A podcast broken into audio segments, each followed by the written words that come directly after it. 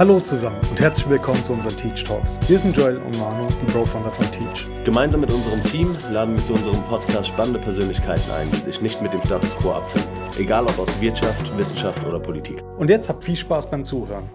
Hallo zusammen, herzlich willkommen zu unserer nächsten Runde von den Teach Talks. Und heute habe ich wieder einen Gast mit dabei aus der Ströer-Familie, und zwar den David Haag. Hallo David. Hi Manu.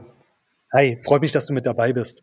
Ähm, wir haben heute ein interessantes Thema, über das wir sprechen, nämlich Nachhaltigkeit. Und vor allem in dem Zusammenhang, was man unter Nachhaltigkeit versteht und was vor allem auch Ströer darunter versteht. Ähm, wir haben uns ja schon vorab ein bisschen darüber unterhalten und da gibt es auch spannende Fragen, die wir auf jeden Fall heute klären werden, um auch einen Einblick darin zu geben, inwiefern Ströer letztendlich nachhaltig ist, nachhaltig handelt oder auch nachhaltig sein will.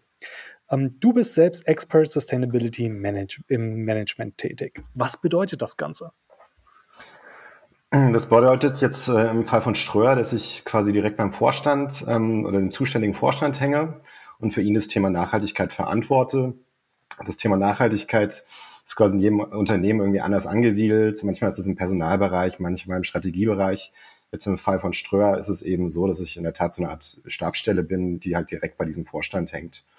Und in der Funktion bin ich dafür zuständig, im Prinzip diese ganze Bandbreite, die hinter Nachhaltigkeit steckt, da werden wir bestimmt noch dazu kommen, ähm, die nochmal für den Konzern so ein bisschen voranzutreiben. Mhm.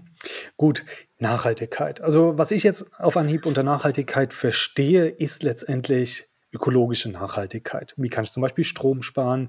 Ähm, warum sollte ich vielleicht ein E-Auto fahren im Vergleich zu einem Benziner oder ähnliches? Aber was versteht ihr denn unter Nachhaltigkeit? Ist es wirklich nur dieses ökologische Thema oder wie vielfältig ist das Ganze denn? Ja, also ich glaube, wenn man einen Schritt zurückgeht ähm, und sich so die Frage stellt, ähm, was, was bedeutet Nachhaltigkeit jetzt auch für Ströer? Weil ich glaube, für jedes Unternehmen bedeutet es ein bisschen was anderes. Und für uns ist es so, dass wir ja im Kern so ein Familienunternehmen sind. Das heißt, wir sind Inhaber geführt und es gibt praktisch ein Interesse daran, da irgendwie ein funktionierendes, langfristig auch denkendes Unternehmen an die nächste Generation zu übergeben.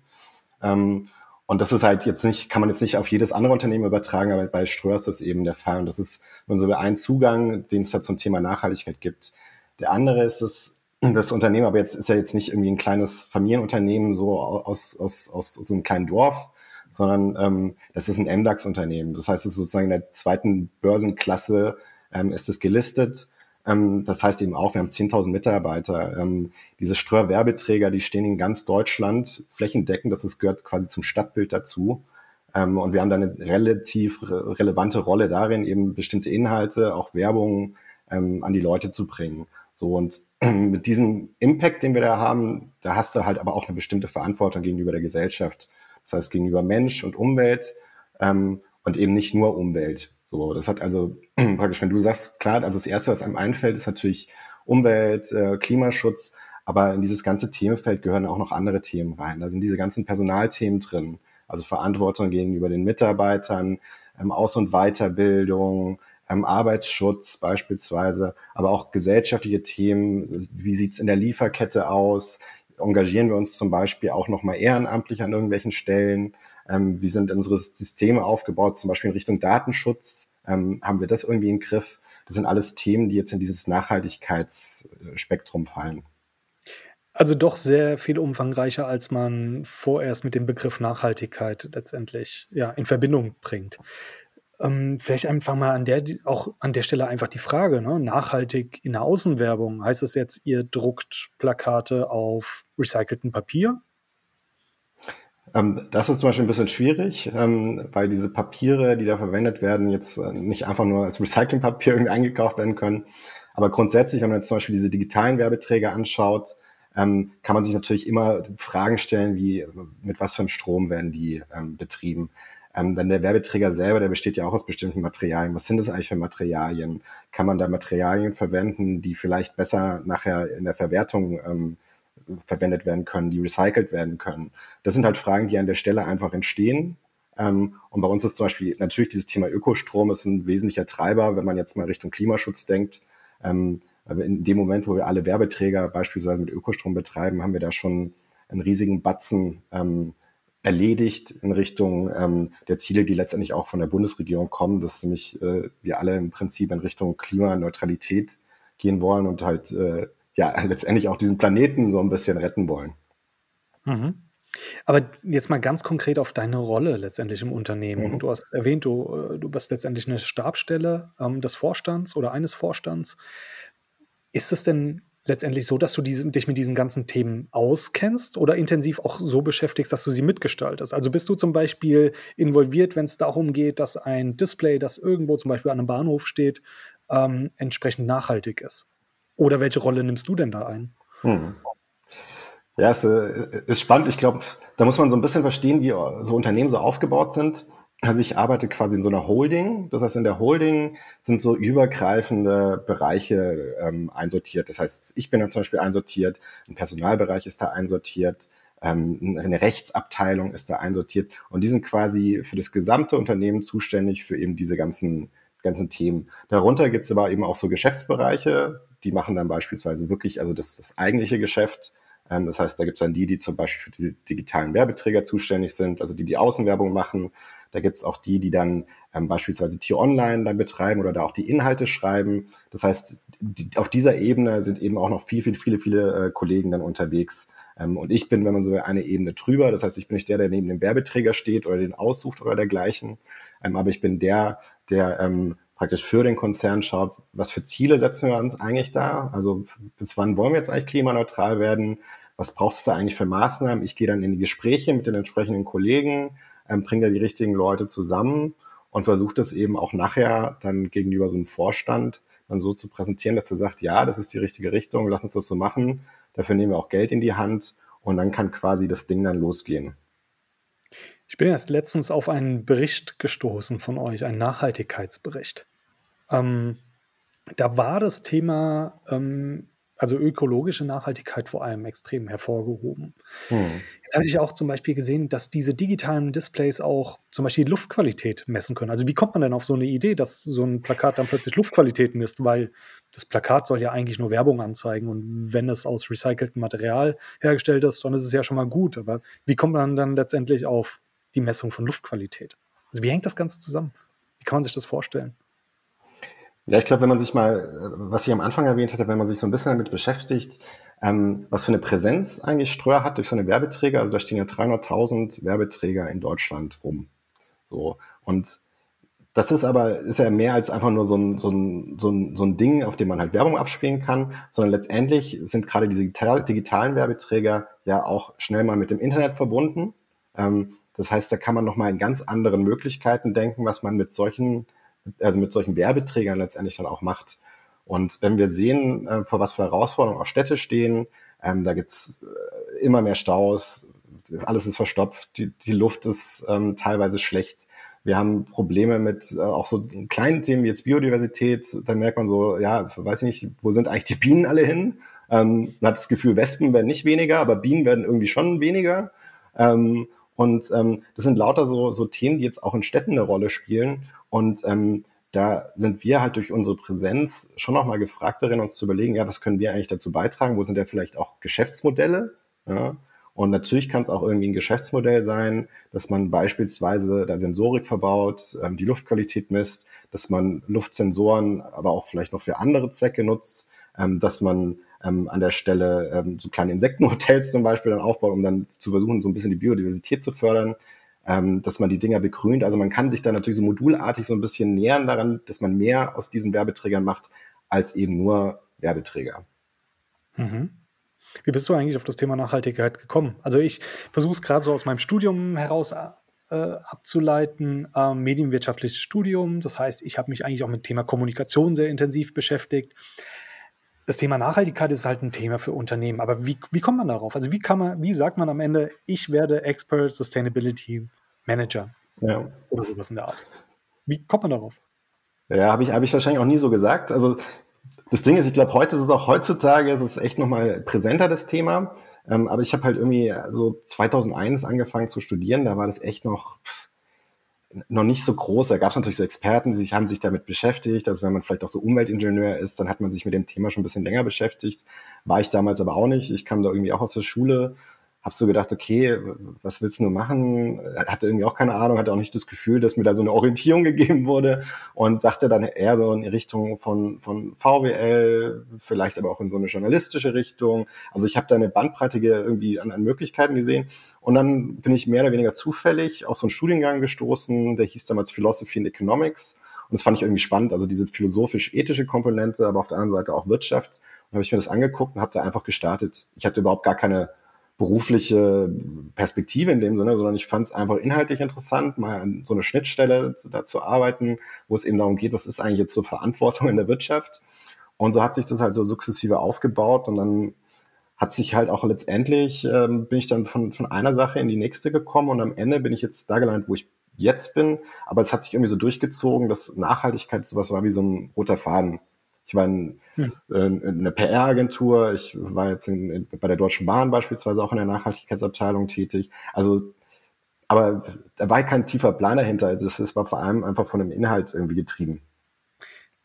Also heißt das auch, es gibt keine klassische Ausbildung, die man machen kann, um letztendlich deine Rolle einzunehmen, zum Beispiel in so einem Unternehmen? Ich glaube, eine richtige Ausbildung, also am Markt wird es inzwischen wahrscheinlich alles geben, ähm, aber ich glaube jetzt ergänzend, als berufsergänzende äh, Ausbildung vielleicht ja. Ähm, aber ich glaube, ansonsten muss man sich eher die Frage stellen, will man beispielsweise jetzt eher in, in eine Kommunikationsrichtung gehen? Möchte man Strategiearbeit machen? Möchte man vielleicht eher mit Personalthemen was zu tun haben? So und ich glaube, wenn man diese Grundsatzfrage so sich geklärt hat, dann kann man sich auch zumindest, wenn man Interesse hat einfach an diesem Themenfeld Nachhaltigkeit, kann man sich nochmal fragen, wie kann ich mich denn in diesem Spektrum, zum Beispiel Personal, ein bisschen auf so ein Nachhaltigkeitsthema stützen? Also interessiere ich mich zum Beispiel für Diversity, für Vielfalt, Gleichstellung oder dergleichen, dann kann ich natürlich schon versuchen, mich da so ein bisschen zu spezialisieren und dann nachher auch in einem Unternehmen da entsprechende Jobs ähm, zu finden. So, es kann aber auch sein, dass ich mich jetzt eher für Strategiearbeit interessiere, vielleicht für so Zukunftstrends. Ähm, vielleicht interessiere ich mich für Kommunikation, möchte gerne einfach Kommunikationskampagnen zur Nachhaltigkeit machen. So, aber ich glaube, es ist besser, den Ausgangspunkt zu wählen und nicht zu sagen, ich möchte jetzt Nachhaltigkeit machen, weil dann steht man letztendlich vor so einem Wald und sieht halt vor lauter Bäumen den Wald nicht. Hast du deinen Baum letztendlich gefunden, also deinen Schwerpunkt? Ich glaube schon, also ich ähm, wenn ich so zurückblicke, also wie ich teilweise auch in Sachen reingestolpert bin, muss ich sagen, ähm, dann war zum Beispiel diese Entscheidung, in so eine PR-Agentur zu gehen, war gar nicht, gar nicht so doof. Ich hatte damit auch so einen Nachhaltigkeitsschwerpunkt, aber ich habe gemerkt, dass ich praktisch halt so zwei Herzen in meiner Brust habe. Und das eine ist so ein bisschen so Dinge schreiben, Kommunikation, ähm, versuchen, Sachen zu vermitteln. Ähm, und auf der anderen Seite bin ich aber auch so ein Typ, der gerne so Sachen strukturiert. Also jetzt nicht so jemand, der jetzt, sag ich mal, tagelang von der Excel-Tabelle sitzt und sagt, wow, das ist das Beste der Welt. Ähm, aber trotz allem finde ich es super, einfach Strukturen, Dinge reinzubringen, sich zu überlegen, wie zahlen jetzt von mir aus auch Maßnahmen in ein Ziel ein und sowas. Und deswegen bin ich genau an so einer Schnittstelle eigentlich unterwegs, weil deswegen sind wir, glaube ich, auch in so einem Gespräch, ne, weil Nachhaltigkeit ist echt, ist sperrig, man muss es erklären, ähm, ist erstmal nicht so, nicht so richtig zu fassen, jeder erzählt da was anderes. Und teilweise zu Recht, aber teilweise muss man halt auch einfach seinen Standpunkt dazu ähm, irgendwie klar machen, was man selber darunter versteht. Und das ist eine Kommunikationsleistung. Und auf der anderen Seite ähm, reicht es aber nicht dazu zu sagen, ja, das, wir machen Nachhaltigkeit und so weiter, sondern man muss das halt auch irgendwie belegen, man muss dazu Maßnahmen haben, man muss wirklich Ziele haben, weil sonst taugt es nichts und sonst werden wir auch nie jetzt irgendwie so ein EU-Green Deal oder Klimaziele und was weiß ich was erreichen, wenn es nur bei Kommunikation bleiben würde. Mhm. Verstehe. Also vielleicht auch nochmal ein kleiner Rundumschlag zu dem Ganzen. Ähm, wir haben ja gemeinsam mit euch eine ganz coole Kampagne in Berlin und Hamburg geschaltet. Ähm, da ging es ja um unsere Inspiration Days, an denen wir auch zusammengearbeitet haben. Und da haben wir auch ganz klar in den Vordergrund gestellt, dass viele Talente, die da draußen schlummern, in Schülerinnen und Schülern, ähm, in Studenten, Studentinnen, überall letztendlich eigentlich da draußen viele Talente schlummern, die nicht ausgeschöpft werden, also die nicht genutzt werden, die nicht gesehen werden.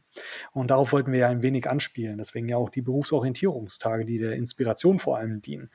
Ähm, jetzt mal die Frage aus Ströer Sicht. Wie geht ihr mit Talenten um in den eigenen Reihen? Also wie versucht ihr auch wirklich nachhaltig mit den Leuten umzugehen, mit ihren Skills umzugehen, mit ihren Interessen? Wie integriert ihr das in den Arbeitsalltag? Wie findet ihr die richtigen Leute und wie fördert ihr die denn?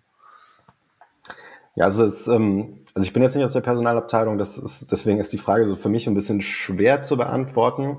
Ähm, aber was klar ist, ist, dass dieses ganze Thema Vielfalt für uns ein wichtiges Thema ist. Ähm, und Vielfalt bedeutet halt nicht nur, dass wir sozusagen, dass es um Gender-Themen geht, also dass, dass es sich um Frauenquoten geht. Ich meine, diese Richtung ist, ist auch wichtig, aber es ist ja vielschichtiger. Also es geht ja auch um Qualifizierungsniveaus, ähm, ist es so, dass man jetzt praktisch nur was mit lauter Akademikern zu tun hat oder sind da auch Leute, die einfach eine normale Berufsausbildung gemacht haben? So. Und ich glaube, woran wir auf jeden Fall ein Interesse haben als Unternehmen ist, dass wir halt aus verschiedenen Perspektiven in, in, in sozusagen in der Gesellschaft auch Leute dann ähm, ins Unternehmen holen. Wieso? Weil letztendlich wir zumindest daran glauben und ich soweit ich weiß, gibt es auch Studien darüber und, und noch nöcher, ähm, dass halt so eine, so eine Vielschichtigkeit, so eine Vielfalt auch wirklich ein Innovationstreiber sein kann. So, weil wenn jetzt immer die gleichen Leute sich in die Augen schauen in ihrer Echokammer, dann ähm, kann da auch was dabei entstehen, aber es ist doch noch mal ein bisschen ertragreicher, wenn man ähm, verschiedene Perspektiven an der Stelle vereint. Und deswegen, ich glaube ich, dass Vielfalt äh, an der Stelle sehr wichtig ist. Aber für, für sozusagen die weitere Vertiefung, da müsste wahrscheinlich jetzt jemand aus dem Personalbereich antworten. Das könnte der, glaube ich, auch. Ja, da könnt ihr auch jederzeit bei Ströer nachfragen, ähm, inwiefern man denn dort gefördert wird, wenn man Interesse hat, Teil des ganzen gesamten Teams zu werden. Ihr könnt euch auch gerne an uns wenden und wir leiten das Ganze weiter. Wir haben da einige Ansprechpartner mittlerweile im Haus von Ströer. Ähm, aber du hast es eben selbst nochmal angemerkt, ähm, Innovation. Also irgendwie versucht man Vielfältigkeit und Nachhaltigkeit zu fördern, um auch letztendlich Innovationen voranzutreiben. Wie hängen diese beiden Themen denn zusammen? Gibt es auch ein konkretes Beispiel bei Ströer, dass man sagt, naja, wir wollen irgendwie nachhaltig sein und wir sind dafür da, dass wir möglichst viele kluge Köpfe zusammenbringen, um neue Ideen zu generieren und somit auch Innovationen zu schaffen. Gibt es irgendwelche Projekte bei euch im Haus, die das irgendwie widerspiegeln? Macht das mal, hast du ein Thema oder ein Beispiel, das das ein bisschen greifbarer macht? Ja, eine Sache, die wir jetzt gerade in diesem Jahr neu gestartet haben, ähm, ist die Nachhaltigkeitswerkstatt. Das ist auch ein Thema, was dann bei mir liegt, also was ich quasi verantworte und versuche nach vorne zu treiben. Was ist das? Das ist letztendlich ähm, so eine Art Ideenplattform. Das heißt, wir haben ähm, quasi so ein IT-Tool, das ist letztendlich dann an der Stelle, ne, das haben wir aufgesetzt ähm, und wie funktioniert das? Das heißt, jeder im Unternehmen ähm, ist quasi aufgerufen, Ideen da einzubringen, ähm, Vorschläge, wie wir als Unternehmen besser werden können zum Thema Nachhaltigkeit. Das können Umweltthemen sein, ähm, das kann, was weiß ich, ähm, Biomilch sein als Vorschlag, das kann in eine Engagementrichtung gehen, das kann in die Richtung Mobilität gehen. Also da sind sozusagen der Fantasie keine Grenzen gesetzt. Und da geht es auch nicht darum, dass alle nur aus dem Büroturm das, äh, die, die Ideen einbringen, sondern ist wirklich jeder jetzt im Unternehmen dann dazu aufgerufen, ob jung, alt, in welchem Standort auch immer.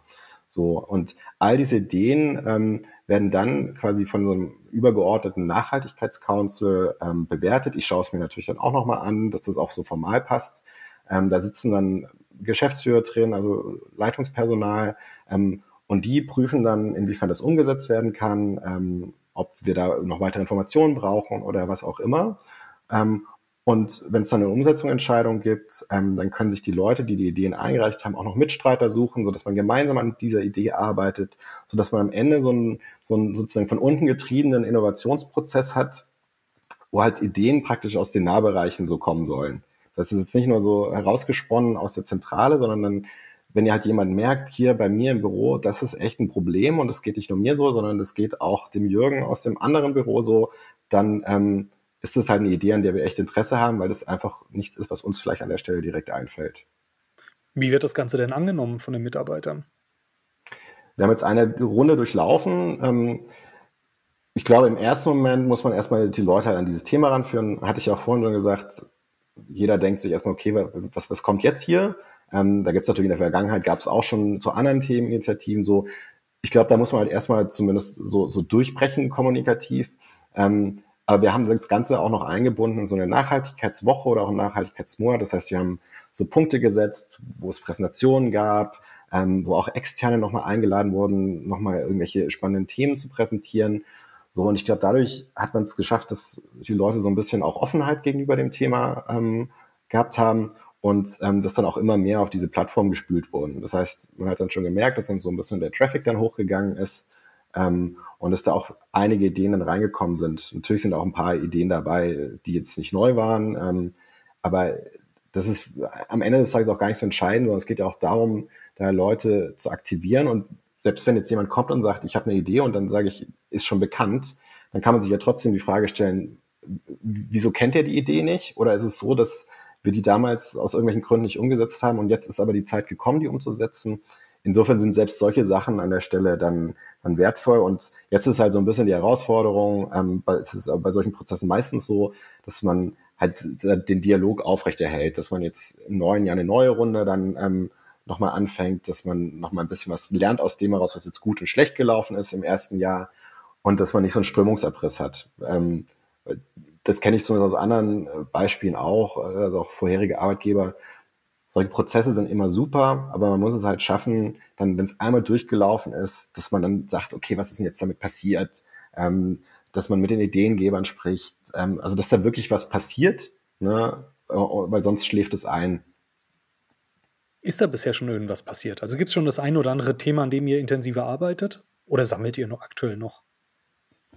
Na, es gab beispielsweise ein Thema war ähm, ähm, so, so, der Kaffee. Kleines Thema, aber glaube ich gut anfassbar. Ähm, da war einfach äh, die Frage, stellt man das auf Fair Trade um? Ähm, war nämlich noch nicht der Fall. Und da wurde eben die Entscheidung getroffen, dass, es, ähm, dass das jetzt gemacht wird. Ähm, ist natürlich immer erstmal so ein Kostenfaktor, aber ähm, an der Stelle war es zumindest auch nochmal wichtig, A, diese Idee eben eingebracht wurde, weil es ja, glaube ich, schon größeres Interesse auch gab in der Belegschaft, ähm, das dann zu machen. Aber auf der anderen Seite auch, weil es halt äh, schon ein relevanter Nachhaltigkeitspunkt ist an der Stelle. Ein anderes Thema ist sowas wie ähm, quasi kleine Fahrradpools äh, einzurichten an Standorten.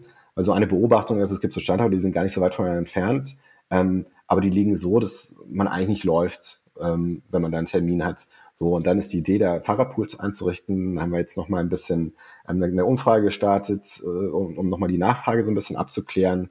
Und jetzt starten wir halt damit, jetzt gerade so ein bisschen doof, weil es halt Winter ist. Da hat auch nicht so jeder Bock, dann mit dem Fahrrad durch die Gegend zu fahren. Ähm, aber das ist zum Beispiel halt auch so ein, so ein Projekt, was wir jetzt vor der Brust haben. Das sind also kleine Bausteine, es gibt auch noch größere Sachen. Ähm, aber um es dann so ein bisschen greifbar zu machen, was da auch, was da jetzt sozusagen so ein Köcher ist, das sind dann beispielsweise so zwei Themen. Mhm.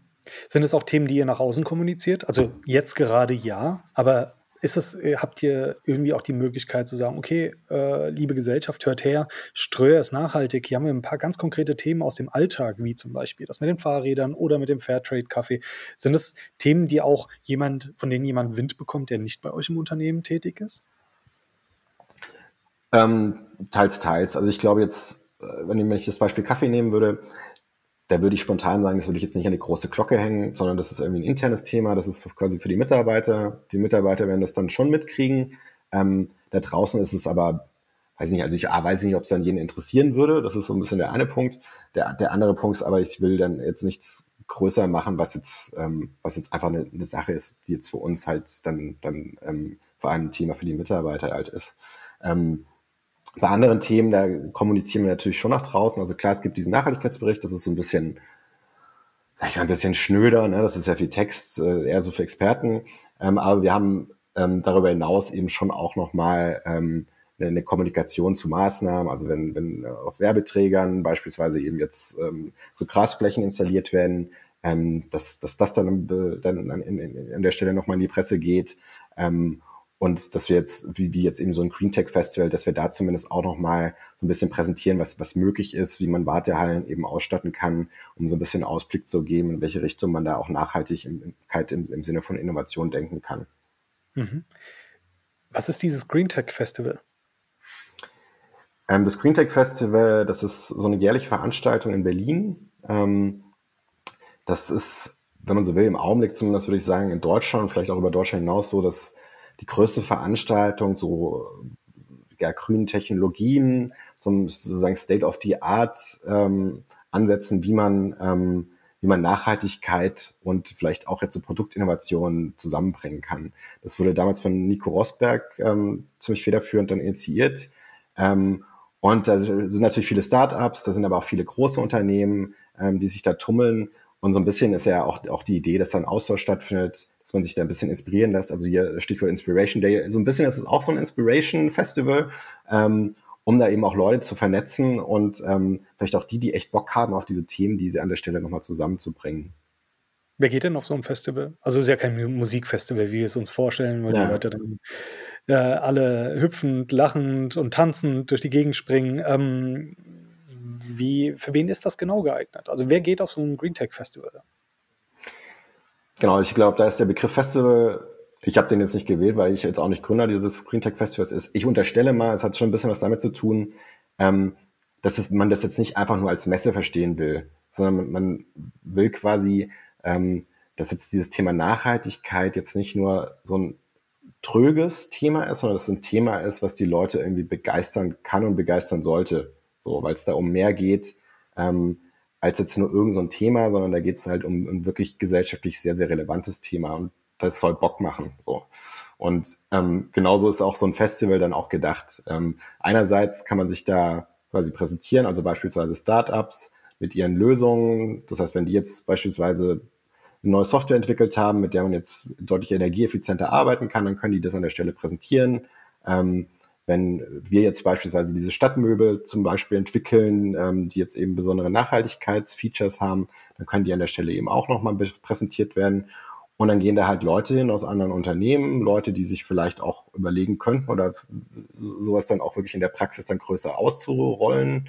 Ähm, da sind aber natürlich auch, ähm, Leute aus der Kommunikation, Leute aus der Leute aus der Presse unterwegs. Ähm, so, also so 'n breites Spektrum, ähm, an Personen, aber jetzt nicht nicht der klassische Festivalbesucher, würde ich sagen. Okay, also sage ich mal, äh, erst mal noch nichts für Schülerinnen und Schüler, die sich für das Thema wahrscheinlich interessieren. Das ist wahrscheinlich noch ein Ticken zu früh, oder? Genau. Ja, würde ich sagen, wäre aber eigentlich 'ne coole Ausbaustufe. Ähm, weil Absolut. ich weil ich glaube, dass jetzt grade solche Themen, das, ähm das hilft vielleicht auch zu so 'nem sperrigen Thema wie Nachhaltigkeit noch mal 'n anderen Zugang zu kriegen. Und man kriegt ja zumindest jetzt über jetzt Fridays for Future, ähm, aber auch überhaupt diese ganzen Klimadebatten, was jetzt auch mit der Bundesregierung wofür die ja jetzt auch steht letztendlich, kriegt man ja auch mit, ähm, dass das grade für für die jungen Generationen, ähm, halt 'n Thema ist, was was die wahrscheinlich 'n Leben lang begleiten wird, ja. Und, ähm, das heißt, ähm, eigentlich sollte man schon als Schüler da 'n 'n Zugang dazu haben, wie das letztendlich auch in der Umsetzung, ähm, aussieht, jenseits von irgendwelchen Zahlen, dass man halt hört 1,5 Grad oder was auch immer, weil das ist halt auch, äh, mega abstrakt. Ja, definitiv. Da kann man sich wirklich nicht wirklich da was darunter vorstellen, was das für Auswirkungen hat letztendlich. Ähm, aber jetzt sind wir wieder abgedriftet in dieses ökologische Thema, ganz klar. Aber ja, das lag wahrscheinlich auch am Greentech Festival, ne, sagt der Name ja auch schon aus. Ähm, aber mal 'ne ganz persönliche Frage. Ja. Wollte was wolltest du denn als Kind werden ursprünglich? Also, äh, wenn du dich jetzt noch mal hineinversetzt in dich selbst als Kind, weiß nicht, mit 5 bis 10 Jahren, hattest du irgendwie 'n bestimmten Berufswunsch oder ist es das, was du heute schon ausübst? Ähm, ne, also sicher das nicht. Ähm ja, wie viele andere habe ich schon sehr, sehr gerne Fußball gespielt. Ähm, deswegen, das war schon so 'ne Richtung natürlich, in die man dann so denkt. Ähm, nicht, weil ich das als Beruf machen wollte, sondern weil ich einfach Bock hatte, Fußball zu spielen, so. Ähm, die andere Seite, so 'n bisschen später, hatte ich in der Tat so 'n bisschen so in diese diese Autorenrichtung gedacht. Ist jetzt auch in dem Sinne sozusagen als Berufsbild erst mal so 'n bisschen komisch, hat jetzt nichts mit Unternehmen zu tun, aber ich hätte auch wahnsinnig gerne einfach so Bücher geschrieben, also jetzt eher so, ähm, normale Romane, also jetzt nicht so Sachbücher, sondern Romane. Ähm, so und das waren so Leidenschaften, die ich da hatte. Ich habe auch mal versucht, dann einfach mal so also für mich privat mal so 'n Buch zu schreiben. Ähm, mit'm Fußballspielen war's dann irgendwann 'n bisschen schwierig aus aus Zeitgründen, vielleicht auch aus Talentgründen. Ähm, aber ja, das waren so waren waren so Themen, die mich damals so, ähm, beschäftigt haben. Nachhaltigkeit eher weniger. Dann werfen wir auch weiterhin den Blick mal so 'n bisschen in die Vergangenheit, auch in deine Schulzeit oder Ähnliches. Würdest du sagen, dass man während deiner Schulzeit darauf geachtet hat, Talente zu fördern? Jetzt unabhängig davon, welche Talente, ob das jetzt Fußballtalent war oder eher so 'n kreatives Schreiben oder Ähnliches. Hättest du dir da gewünscht, nachhaltiger mit Talenten umzugehen? Ja, mein Gefühl war, dass es halt es war super abhängig davon, mit was 'nem Lehrer man's zu tun hatte. Also, es war wenn man sozusagen das System Schule hatte eigentlich nicht so viel dazu beigetragen, würde ich sagen. Also, es war dann am Ende dem Lehrer überlassen, ähm, ob der richtig Lust hatte auf das Thema, was er da vermitteln sollte, ähm, ob er Lust hatte, jetzt auf die Schüler und jetzt auch individuelle Bedürfnisse da einzugehen. Und dann, ob dadurch auch so eine Dynamik entstanden ist, dass halt auch die, die Schüler dann wiederum Lust hatten, ähm, mit, dem, mit dem Lehrer da irgendwie was zusammen auszuarbeiten. Ähm, und deswegen, ich hatte teilweise so Lehrer, ähm, wo man auch gerne dann irgendwie in den Unterricht gegangen ist, ähm, wo man auch das Gefühl hatte, das ist jetzt nicht so ein Absitzen, sondern die Zeit ist echt schnell vergangen, so. Ähm, aber es gab natürlich auch die anderen Fälle. Das heißt, am Ende des Tages, wenn ich sage, was hat die Schule, und dann spreche ich nicht vom Lehrer da geleistet, da war zumindest damals schon Nachholbedarf. Hattest du aber trotzdem später dann so eine Art Mentor, der dich an der Hand genommen hat? Jetzt zum Beispiel in der Agentur oder bei der Deutschen Bahn oder auch bei Ströer dann oder ja, wahrscheinlich irgendwann mal hat sich das vielleicht so ein bisschen verflüchtigt, das Ganze, aber gab es irgendwann mal diese Person, die gesehen hat, okay, da gibt es irgendwie ein gewisses Talent oder da kann man auf jeden Fall intensiv mitarbeiten, um einfach besser zu werden in einem bestimmten Bereich. Und gab es diese Personen oder diese Person? Ähm, also Mentor wäre wahrscheinlich zu viel gesagt. Also was ich hatte, glaube ich, das Glück immer, ähm, dann Chefs zu haben, ähm, die entweder sehr zugewandt waren, also die einem einfach geholfen haben, die da irgendwie ansprechbar waren, immer eine offene Tür, ähm, und jetzt nicht von oben herab irgendwelche Sachen dann einem so hingekippt haben. Ähm, und das hat halt enorm geholfen, weil die einem in der Regel schon nochmal den Rücken freigehalten haben, wenn da, was weiß ich, was aus anderen Abteilungen kam. Ähm, das hat man manchmal gar nicht gemerkt, aber das haben die eigentlich gemacht. Ne? Und das ist oft auch eine Stärke, jetzt gerade bei guten Führungskräften, dass man, ähm, dass die einem den Rücken frei halten und das mit so einer gewissen Leichtigkeit, dass man selber gar nicht merkt, dass, äh, dass die da was weiß ich, so einen schreienden Typen da letztendlich davon abgehalten haben, dass der bei mir anruft. So. Und ähm, das weiß ich jetzt auf jeden Fall noch zu schätzen, aber das war jetzt ähm, eher so, wenn man so will, so ein bisschen so einen Rahmen setzen, damit ich mich selber so äh, da austoben kann und weniger jetzt, dass da ein Mentor war, der mir so ein bisschen so die Richtung vorgegeben hat oder, oder eine Richtung gezeigt hat. Also du hast letztendlich deinen eigenen Weg gefunden, könnte man fast sagen. Kann man so ähm, sagen, ja. Jetzt werfen wir nochmal einen Blick in Richtung Schülerinnen und Schüler, die letztendlich hier auch zuhören. Ähm, wenn sich jemand mit dem Thema Nachhaltigkeit intensiver beschäftigt oder beschäftigen möchte, ähm, gerade zur Schulzeit, und sagt, okay, ich möchte das Ganze in irgendeiner Form auch in meinem beruflichen Alltag integrieren ähm, und dort ausüben, welche Empfehlungen hättest du dort? Also welchen Schritt könnte ich jetzt als Schülerin oder Schüler gehen, um ja, das Ganze zu meinem Beruf zu machen? Ich glaube, eine Möglichkeit ist ähm, genau das, was ich so ein bisschen skizziert habe, diese ganze Bandbreite an Themen, die darunter liegen, ähm, dass man sich versucht, zumindest mal damit zu beschäftigen, was sind das eigentlich für Themen, wie fühlen die sich für mich an? Ist das eigentlich interessant? Ähm, ist das ein Thema, was ich mir vorstellen kann, was ich jetzt auch praktisch über jetzt, wenn man so will, in so, so eine Unterrichtssituation hinaus auch zu verfolgen, ähm, auch über Jahre dann letztendlich. Ähm, so, und äh, ich glaube, dass man da zumindest mal dieses Feld absteckt und nicht nachher diesen Nachhaltigkeitsbegriff praktisch irgendwie nur so ein großes Fragezeichen hat, sondern dass man für sich so ein bisschen das handhabbar macht. Das ist, glaube ich, der erste Schritt. Und der zweite Schritt ist das, was jetzt aber un, sozusagen unabhängig von, von Nachhaltigkeit stattfinden sollte, dass man einfach für sich nochmal so ein bisschen klar kriegt, will man zum Beispiel nachher überhaupt ein Unternehmen, ähm, findet man so ein Unternehmen interessant, kann man sich vielleicht eher vorstellen, in so eine Nichtregierungsorganisation zu gehen und mal was weiß ich, halt so für, für bestimmte Themen dazu kämpfen und eher, wenn man so will, so ein bisschen der Gegenspieler vielleicht auch zu einem Unternehmen zu sein. Möchte ich vielleicht auch mich politisch engagieren?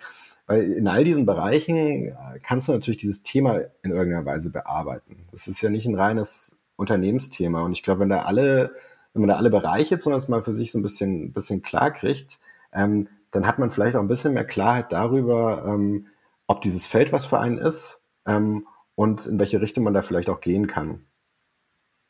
Sehr schön. Und vielleicht auch an der Stelle, weil es gerade so gut passt, ein paar abschließende Worte, nochmal eine abschließende Frage zu dem Ganzen. Was begeistert dich persönlich am meisten an dem Thema Nachhaltigkeit? Also ich fand es jetzt über die letzten Jahre, muss ich sagen, also was, was ich besonders interessant fand, war, dass ähm, eigentlich über so eine lange Zeit, ich bin jetzt schon einige Jahre dabei, hat sich dieses Thema immer weiter gewandelt. Es ist immer immer größer geworden, da sind neue Themen dazugekommen. Ähm, da hat es letztendlich auch in Unternehmen nochmal so eine ganz andere Professionalität gekriegt. Das heißt, es ist nie langweilig geworden. Ja, es ist nicht so ein, so ein Job, wo man das Gefühl hat, okay, jedes Jahr im Oktober kommt genau das, ähm, sondern es ist ein Thema, was immer dazu baut. Also da gibt es ein neues Thema, dann muss man sich damit beschäftigen, dann kommt was aus der Politik auf einmal, muss man sich damit beschäftigen. Ähm, also man, es wird jetzt nie, nie langweilig in Summe. Es gibt natürlich immer langweilige Aufgaben. Das gehört dann quasi immer so dazu zu, zum Arbeiten. Ähm, aber wenn man so einen Strich zieht, ist es halt echt ein Thema, was so vielschichtig ist, dass dann nie Langweile so, so aufkommt.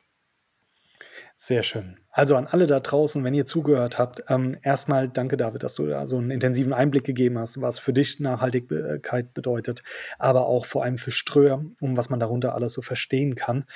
Wenn ihr da draußen einen Job sucht, der ja euch sehr vielfältige Themen auch bereitet. Wenn ihr generell jemand seid, der neugierig ist, wenn ihr jemand seid, der gerne kommuniziert und mit anderen spricht und auch mal sich mit Themen beschäftigt, die vielleicht komplexer sind, dann schaut doch mal in das Thema Nachhaltigkeit rein, beschäftigt euch damit. Vielleicht findet ihr dort den einen oder anderen Schwerpunkt und letztendlich auch den passenden Job für euch. Von daher, David, vielen lieben Dank nochmal für den Talk. Sehr gerne. Hat Spaß gemacht und ja, an, ihr, an euch alle da draußen. Solltet ihr nochmal Fragen haben zum Thema Nachhaltigkeit, auch im Zusammenhang mit Ströer, kommt gerne auf uns zu oder geht auch direkt auf Ströer zu. Danke euch.